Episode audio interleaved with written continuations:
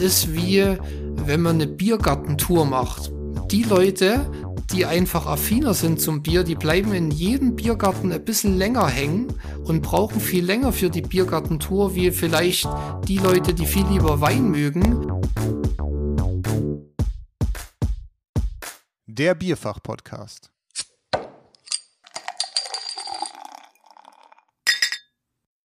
Herzlich willkommen, liebe Zuhörer. Servus zusammen. Servus Flo, ich freue mich riesig. Heute unsere siebte Folge. Wir mag's, also ich mag's gar nicht ganz so glauben können, dass wir schon so weit gekommen sind. Leider auch unsere letzte Folge, aber ich habe richtig Lust, heute nochmal über Analytik zu reden. Servus und, ähm, und servus liebe Zuhörer. Mich freut es auch tatsächlich, dass, dass es ähm, endlich wieder weitergeht, beziehungsweise jetzt dann leider sogar die letzte Folge ist. Ähm, ich denke, wir haben das ganze Thema recht, ähm, recht gut ausführlich beschrieben und so gut äh, drauf, wie du zu sein, äh, sein scheinst, ähm, hast du es endlich geschafft, dein Bierfach im äh, Kühlschrank zu erweitern, oder wie? das, das leider nicht, aber du, mit zwei Kindern reicht mir auch ein, einfach das da komme ich ganz gut zurecht.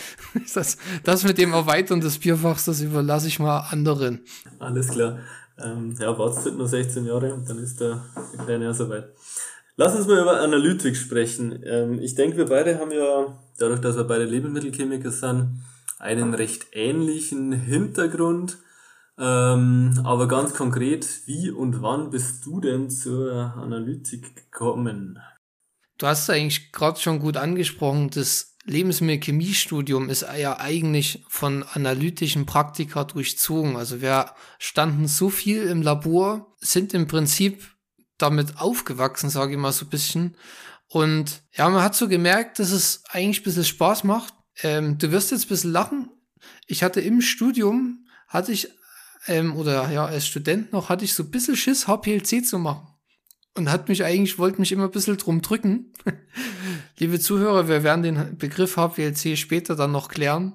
Und dann habe ich eigentlich in meiner Diplomarbeit sehr, sehr viel Analytik machen dürfen. Und als ich gemerkt habe, was man alles so mit beschreiben kann und wie cool das ist, da war ich ein bisschen gefangen und da war es eigentlich fast klar, dass bei mir wird es mit der Analytik einfach weitergehen. Wie war es denn bei dir? Hm, bei mir war es, glaube ich, ein bisschen anders. Ich war, glaube ich, so am Anfang ein recht, ja, würde fast sagen, schlechter Student. Da ging es ganz viel um Spektroskopie bei mir. Das habe ich ehrlich gesagt nie so richtig, ja, nie so richtig cool gefunden in dem Sinn. Aber dann im, im weiteren Verlauf gab es zwei Techniken. Das ist einmal eine Technik zur Strukturaufklärung. Wir werden es nachher vielleicht kurz nochmal ansprechen, weil, ja, weil es einfach oft eingesetzt wird. Das heißt, ähm, die Kernresonanzspektroskopie, also NMR, da kann man einfach, wie, wie gesagt, die molekulare Struktur von, von einem Stoff oder Stoffgemisch her, vorhersagen. Ähm, und im Endeffekt ist es wie ein logisches Rätsel aufgebaut, zumindest die Auswertung davon. Fand ich super. Und dann, das weitere ist quasi diese Chromatographie, die du schon angesprochen hast, die mit einer Massenspektrometrie gekoppelt ist. Ähm, und da geht's auch, wie gesagt, in die Spuren, Ultraspurenanalytik, wo du einfach Stoffe nachweisen kannst, die unsichtbar sind, in so kleinen Konzentrationen vorkommen, dass du die niemals irgendwie ja, anders zu, zu fassen oder spüren kriegen würdest, aber die einfach total den Einfluss auf zum Beispiel in unserem Fall Lebensmittel haben. Und das fand ich einfach faszinierend und das hat mich dann am Ende dazu gebracht, da weiterzumachen. Also im Prinzip auch so ein bisschen die, ja, dieses Mindset, das Faszinierende ist, was man alles so Cooles messen kann und was man denn alles beschreiben kann. Mit so ganz speziellem Zeug. Was würdest du jetzt sagen, ohne jetzt, muss jetzt keine harte Definition sein, aber was ist denn Analytik für dich? Ja, gute Frage. Im Endeffekt wäre wahrscheinlich so dieses beschreibbar machen und dieses ja, fassbar machen von, von verschiedenen Stoffen oder Stoffeigenschaften, ähm, ja, wäre für mich so die Definition. Ähm, ich bin sicher, dass da eine andere Lehrbuchmeinung äh, bzw. Definition dazu gibt, aber ich glaube, das ist für mich. Was ist für dich? Finde ich auch dieses ähm, Element Prozesse beschreibbar machen. Und ein Punkt, der mir immer wichtiger wird oder wichtig ist, ist, Analytik ist auch immer Konvention, finde ich. Und das heißt so ein bisschen, lass uns, nehmen uns mal einfach ein ganz stinknormales Malz. Wenn wir das beschreiben wollen, sagen wir mal, das Potenzial des Malzes für die Alterungsstabilität, also wie, wie gut können wir denn das Bier daraus brauen?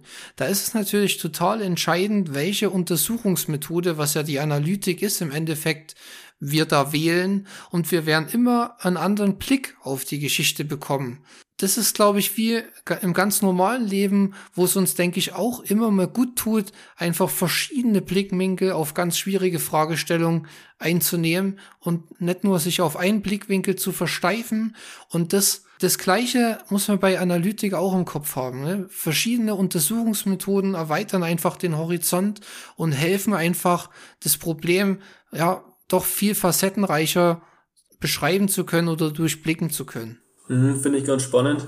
Ähm, ich glaube, ein großer Teil bei mir in der Arbeit ist auch vor allem, dass, ja, dass einfach einfache Antworten auf ganz, ganz komplexe Fragestellungen ähm, oft verlangt werden.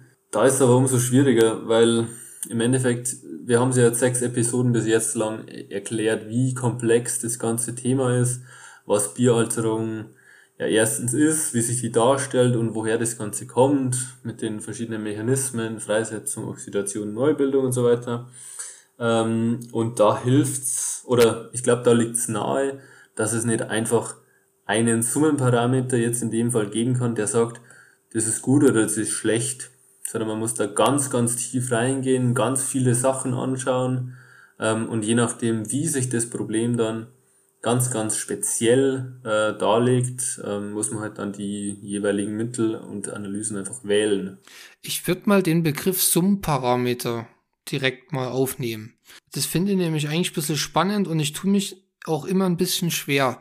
Also vielleicht mal zur Erklärung für die Zuhörer.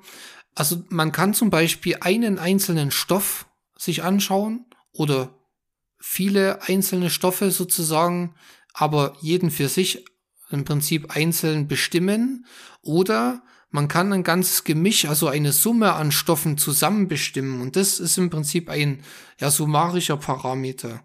Ich finde, der Vorteil ist natürlich, Methoden, wie man summarisch beschreiben kann, sind weniger komplex, einfacher durchführbar, manchmal auch etwas schneller, aber ich setze mir halt schon ein bisschen ja, eine Grenze, sage ich mal. Also das sehe ich halt immer so ein bisschen als Nachteil. Ich kann sicher manche Sachverhalte ganz gut beschreiben mit Summparametern, aber manchmal muss ich halt eben auch noch tiefer reinschauen und einzelne Substanzen bestimmen. Ganz konkret, wieso? Wieso würdest du da hergehen und einzelne Substanzen bestimmen und nicht sagen, okay, wenn ich ja die grobe Information habe, reicht dir das? Ja, das ist halt ganz von der Fragestellung abhängig. Aber wenn wir zum Beispiel an Alterung denken, man könnte jetzt sagen, wir haben zum Beispiel gelernt, einzelner, wie entstehen denn brotige Aromen, die in der Alterung auftreten? Da, glaube ich, ist ein Summparameter schwierig, weil da geht es teilweise um einzelne Reaktionswege und da an der Stelle ist es natürlich besser, wenn ich auch die beteiligten Stoffe ganz konkret analysiere, sozusagen.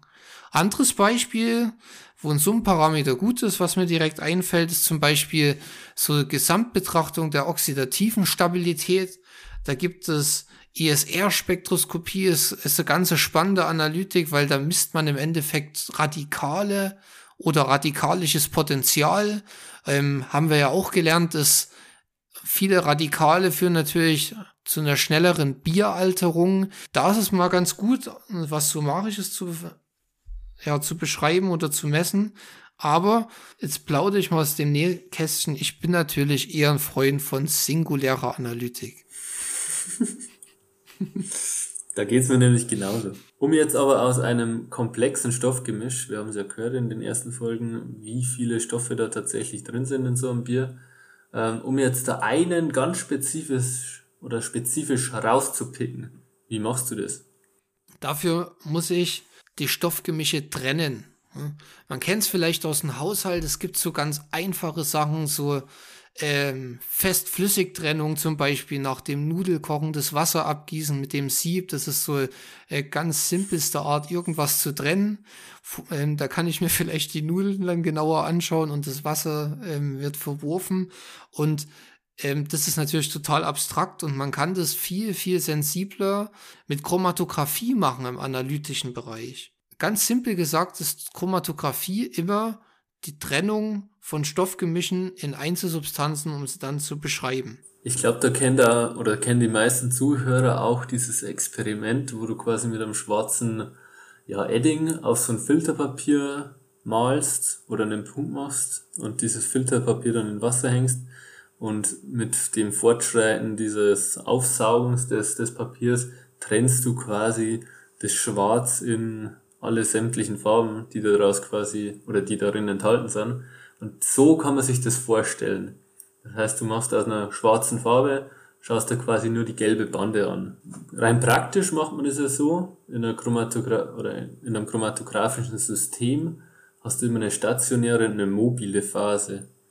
Und dieses Stoffgemisch mischt sich quasi in deiner mobilen Phase und du trennst es an dieser stationären auf. Kann man das so verstehen? Absolut. Ich habe es mal so erklärt, das ist wie, wenn man eine Biergartentour macht. Die Leute, die einfach affiner sind zum Bier, die bleiben in jedem Biergarten ein bisschen länger hängen und brauchen viel länger für die Biergartentour, wie vielleicht die Leute, die viel lieber Wein mögen, die überall nur ganz kurz verweilen und dann schon ganz schnell durch sind durch die Tour. Und so ungefähr machen das die Stoffe. Also jeder Stoff ja, ist unterschiedlich affin zu, zu der stationären Phase, verweilt dann hier eben länger und kommt dann irgendwann später an zum Ende der Trennung. Und so schafft man das eben ganz gut, sogar so ganz komplexe, ganz komplexes Lebensmittel oder Matrix, sage ich mal, wie Bier auch trennen zu können. Finde ich einen ziemlich, ziemlich coolen Vergleich, muss ich wirklich sagen. gut, ähm, wir beide haben ja beide mit äh, Chromatographie ziemlich intensiv gearbeitet. Da gibt's grundsätzlich zwei große Formen. Das ist einerseits die Gaschromatographie. Wir haben es gehört, diese, dieses ja, mobile Phase ist in dem Fall ein Gas. Und im zweiten Fall spricht man von Flüssigchromatographie. Und da ist im Endeffekt diese mobile Phase, also das Mittel, was die Leute durch den Biergarten treibt, ist eine Flüssigkeit. Und ja, es sind verschiedene Lösungsmittel. Aber ich glaube, das erklärst du dann. Aber lass mich kurz noch mit der Gaschromatographie anfangen. Gerne. Im Endeffekt, ähm, im Endeffekt haben wir eine Probe und äh, das ist meistens was Festes oder was Flüssiges ähm, in einem Lebensmittel und die müssen wir irgendwie gasförmig kriegen. Da gibt's verschiedene Möglichkeiten. Im Endeffekt kann man quasi einfach äh, flüssig mit einem Lösungsmittel extrahieren, dieses Lösungsmittel dann in, eine, in diesen Chromatographen, in diesen Farbschreiber im Endeffekt einspritzen und da wird's verdampft und dann wird dieser, dieses Gasgemisch aufgetrennt. Ähm, ein weiteres Gas schiebt bzw. transportiert diese Stoffe dann über eine Säule. Ähm, das ist was, ist, ist was sehr, sehr Fragiles im Endeffekt. Ähm, immer sehr cool, ähm, das zum ersten Mal zu sehen. Und dann kriege ich ja einzelne Stoffe im besten Fall, die aufgetrennt werden und die kann ich verschiedenartig anschauen. Anschauen heißt, ich äh, schalte einen Detektor dahinter. Im einfachsten Fall ist das ein Verbrennungsdetektor oder ein Wärmeleitfähigkeitsdetektor oder ein Massenspektrometer. Das heißt, ähm, ein relativ komplexes, instrumentelles ja, ja, Analytikgerät, was mir erlaubt, die Masse meiner verschiedenen Moleküle zu bestimmen. Genau. Ähm, wofür wir das anwenden, äh, sagen wir im Endeffekt gleich. Sag du erst einmal, was die LC ist, also Flüssigchromatographie. Das ist im Übrigen das, was ich ganz am Anfang gesagt hatte mit der HPLC. Das steht für High Performance Liquid Chromatography. Ähm, da, wo ich als recht junger Student ein bisschen Angst davor hatte, was ich jetzt ja nerdmäßig einfach total gern mache, finde ich eine super Methode. Und zwar äh, hatte Flu ja schon ganz gut gesagt, bei Gaschromatographie geht es ein bisschen um Gase und hier geht es halt jetzt bei der HPLC um Flüssigkeiten. Also ich kann zum Beispiel mein Bier, alles was da drin gelöst ist, kann ich weil es schon flüssig ist, im Prinzip direkt injizieren. Ne, das ist halt wichtig. Ich brauche gelöste Substanzen und hier ist halt meine mobile Phase auch einfach eine Flüssigkeit. Das können verschiedene organische Lösungsmittel sein, es kann Wasser sein, es kann gepuffert sein. Äh, da gibt's total viele Variationen, weil man auch total verschiedene Trennprobleme hat, ähm, die man auch irgendwie bearbeiten muss. Und ich schaffe dann halt die Trennung in der Flüssigkeit und am Ende geht es eigentlich wie beim GC in irgendeinen Detektor. Der Detektor ist im Endeffekt ähm, wichtig, dass ich den Stoff in ein messbares Signal umwandle. Da gibt's auch wie bei, wie der Flo schon gesagt hat, beim GC ganz verschiedene Detektoren. Ich würde es jetzt gar nicht so einzeln aufzählen. Ich glaube, was ich wichtig finde, ist zu verstehen, dass man den Detektor natürlich danach auswählt, dass die Substanz, die ich messen will, auch ja anspringt in diesen Detektor, dass ich überhaupt ein messbares Signal bekomme. Also das ist auch ein bisschen tricky. Nicht jede Substanz ist natürlich mit jedem Detektor messbar und das muss ich mir auch genau überlegen vorher, wie es denn machen möchte. Genau, und ich glaube, da ist genau der Punkt, ähm, wo ein bisschen so die Erfahrung und das ganze Verständnis mit reinkommt.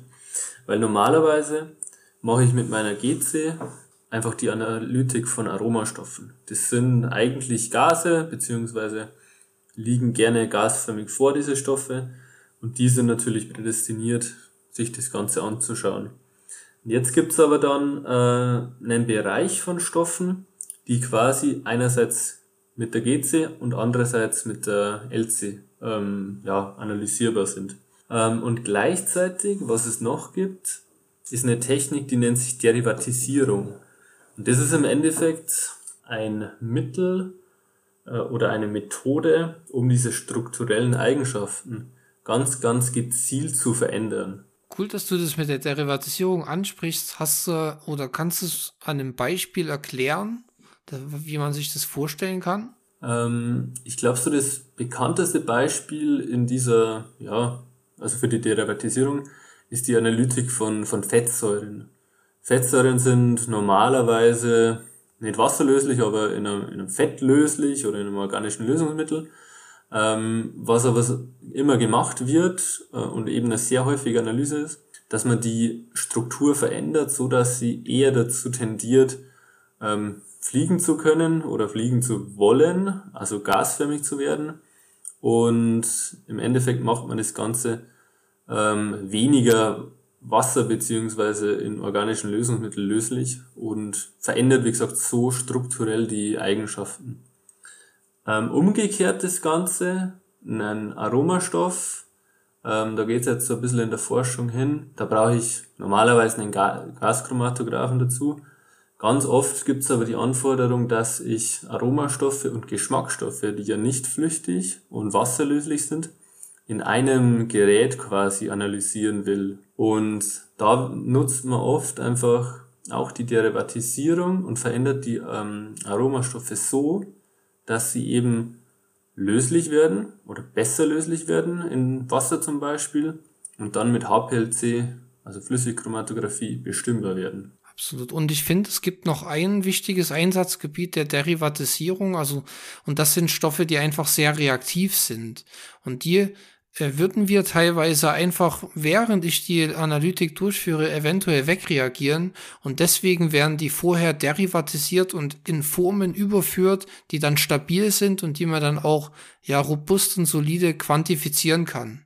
Also Derivatisierung ist so ein bisschen, mir ist gerade so ein Beispiel eingefallen, wie wenn, wenn ein Mensch im Regen steht, fühlt sich das irgendwie falsch an. Der ist für das System nicht geschaffen. Und sobald der einen Regenschirm aufspannt, dann passt es wieder.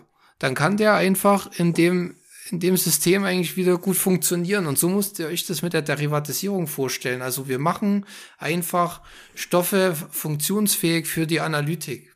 Ich finde, man hat hier schon eigentlich ganz cool gesehen, es gibt je, je nachdem, es gibt so viel verschiedene Arten, ähm, Stoffe zu analysieren. Man kann es in Gasphase machen, in Flüssigphase, man, man kann hin und her springen mit der Derivatisierung.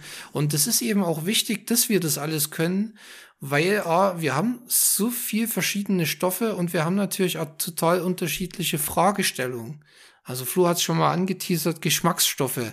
Natürlich eher weniger flüchtig. Also wäre HPLC ganz gut geeignet. Und für im Aromastoffbereich, ja, das, das ist natürlich alles, was man in der Nase gut riechen kann, ist total flüchtig. Also das ist natürlich, das schreit schon nach so einer gaschromatografischen Applikation. Und wir haben ja gesehen, dass wir in der Alterungsstabilität diverseste Fragestellungen haben. Also wir, wir können den den Geruch und den Geschmack. Wir müssen im Prinzip alles ein bisschen bewerten und deswegen müssen wir uns auch überall auskennen und uns auch nicht scheuen, verschiedene analytische Möglichkeiten zu nutzen. Okay, und jetzt wissen wir, was Analytik ist, ähm, aber woher weiß ich denn, wie gut diese Analytik ist? Wie kann ich denn sowas beschreiben? Ja, total guter Punkt. Gut, dass du den ansprichst. Du hast total recht. Wir haben die ganze Zeit über viele Möglichkeiten gesprochen, aber ich muss ja auch irgendwie bewerten können, wie gut meine Untersuchungsmethode ist. Da gibt's verschiedene Leistungsparameter. Ich würde mal bisschen anfangen. Man kann zum Beispiel beschreiben, wie empfindlich ist die Analytik für den Stoff. Und da spricht man von Nachweis und Bestimmungsgrenzen. Das heißt, welche geringste Konzentration von dem Stoff kann meine Methode denn nachweisen? Und das ist ja ganz wichtig zu wissen, weil wenn ich nämlich nichts finde, muss ich auch wissen, wie viel denn maximal nichts ist. Genau, das wären einfach, das wären mal zwei. Ja, sehr cool. Mir fällt gerade spontan noch was anderes ein und einfach weil es mein Professor früher immer gesagt hat, ähm, der hatte nämlich so das, den Spruch, wir messen in der Analytik immer falsch. Die Frage ist, einfach äh, wie falsch, beziehungsweise die Zielsetzung ist weniger falsch zu messen. Und da gibt's ja oft den, den Spruch, was ist der wahre Wert, beziehungsweise der wahre Wert, den kennen wir gar nicht, sondern es ist immer quasi nur eine Annäherung daran. Ähm, und ob wir jetzt richtig messen oder den wahren Wert wirklich beschreiben, da gibt's ja normalerweise so zwei Aspekte, die man sich anschaut. Das eine beschreibt, wie, also das kann ich selbst machen mit meiner Analytik. Das heißt, ich, ich gebe zum Beispiel ein definiertes Maß an einem Stoff zu und schaue, wie viel ich davon wiederfinde. Das nennt sich dann tatsächlich auch Wiederfindung und kann das ja in verschiedenen Außenmaßen betreiben. Ähm, ich denke, das reicht aber jetzt hier schon tatsächlich, um das zu verstehen. Also ähm, ich stelle mir quasi selbst eine Hürde oder selbst ein Rätsel und versuche das quasi zu beantworten. Und dann ähm, kann ich mich mit verschiedenen anderen Laboren oder Personen vergleichen, wie, wie gut die denn messen und wie richtig. Und ähm, das, da spricht man dann so normalerweise von Ringanalysen. Ähm, da nehmen dann verschiedenste Labore teil, ähm, zum Beispiel im Trinkwasser ganz groß. Man schaut einfach möglichst nahe an dem zu liegen, wo die anderen ja, äh, Labore eben auch liegen.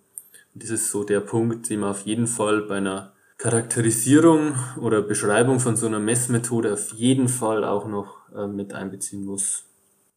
Absolut. Ich beschreibe das, eigentlich sind ja die Kriterien, das mit der Wiederfindung, da beschreibt man die Richtigkeit und ja, diese, diese Ringanalysen finde ich, die fassen so ein bisschen die Gesamtpräzision der Methode über halt, über verschiedene Laboratorien sogar auf. Und es gibt ja dieses gute Bild von Präzision und Richtigkeit, so mit der Zielscheibe. Mhm. Präzision ist im Prinzip, wenn ich jetzt zehnmal werfe, wie stark meine Pfeile um einen Punkt streuen. Und Richtigkeit ist im Endeffekt, wie gut ich es denn schaffe, genau in die Mitte von der Scheibe zu, zu schießen, sag ich mal. Und dann gibt's noch einen Punkt, genau. und das ist ja die Robustheit, Flo.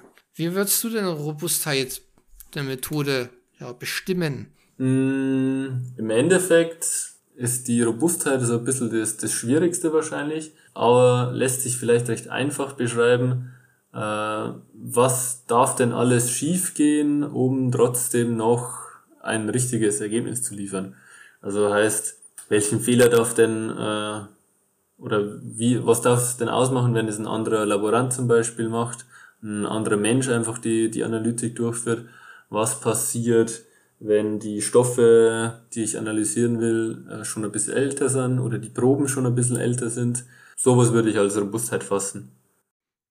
Ich finde, Robustheit ist schon ein bisschen diese Königsdisziplin, wenn man Methode validiert oder halt leistungsmäßig beschreibt. Und ich finde auch immer so ein bisschen, wenn man Methode von jemand anders bewerten will, schau, schaut man sich die Robustheitsansätze an. Also was hat der geprüft? Weil man prüft eigentlich immer genau das, wo man meint, das und das könnte eine Schwachstelle fürs System sein. Zum Beispiel Stabilität von dem Stoff, wo du hast eigentlich schon einiges genannt.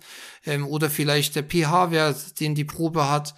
Und man find, ich finde, an dem, was in der Robustheit geprüft wurde, da merkt man ganz stark, wie gut die Methode und auch die Effekte in der Methode verstanden wurden. Ja, super interessant und aber ich glaube tatsächlich äh, an dem Punkt haben wir die Leute überfordert.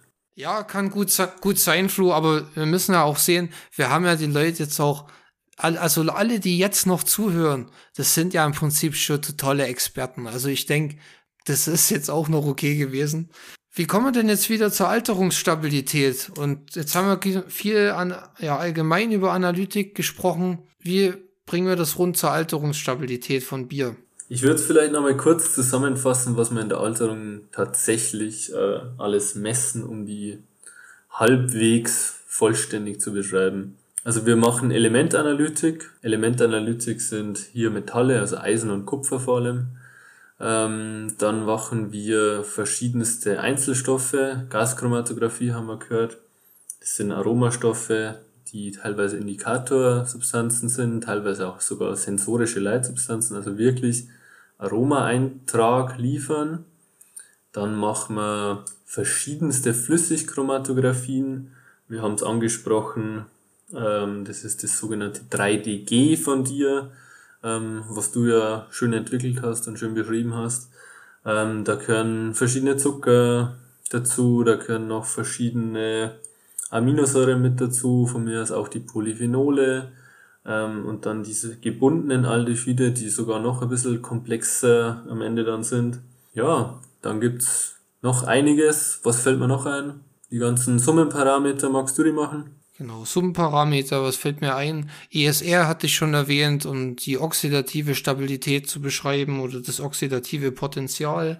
Dann gibt's die TBZ, da untersucht man ja summarisch auf Hitzeeinfluss. Also wir haben ja auch im Podcast gelernt, dass zu hoher Hitzeeinfluss ja hat auch schafft höheres Alterungspotenzial und ähm, was mir auch noch einfällt, ist der FAN. Das ist im Prinzip die, die Summe an freiem Aminostickstoff, wo der im Prinzip auch als Precursor eingeht für die Alterungsstabilität, wo auch viele Aminosäuren ähm, drin sind oder mit aufgefasst werden.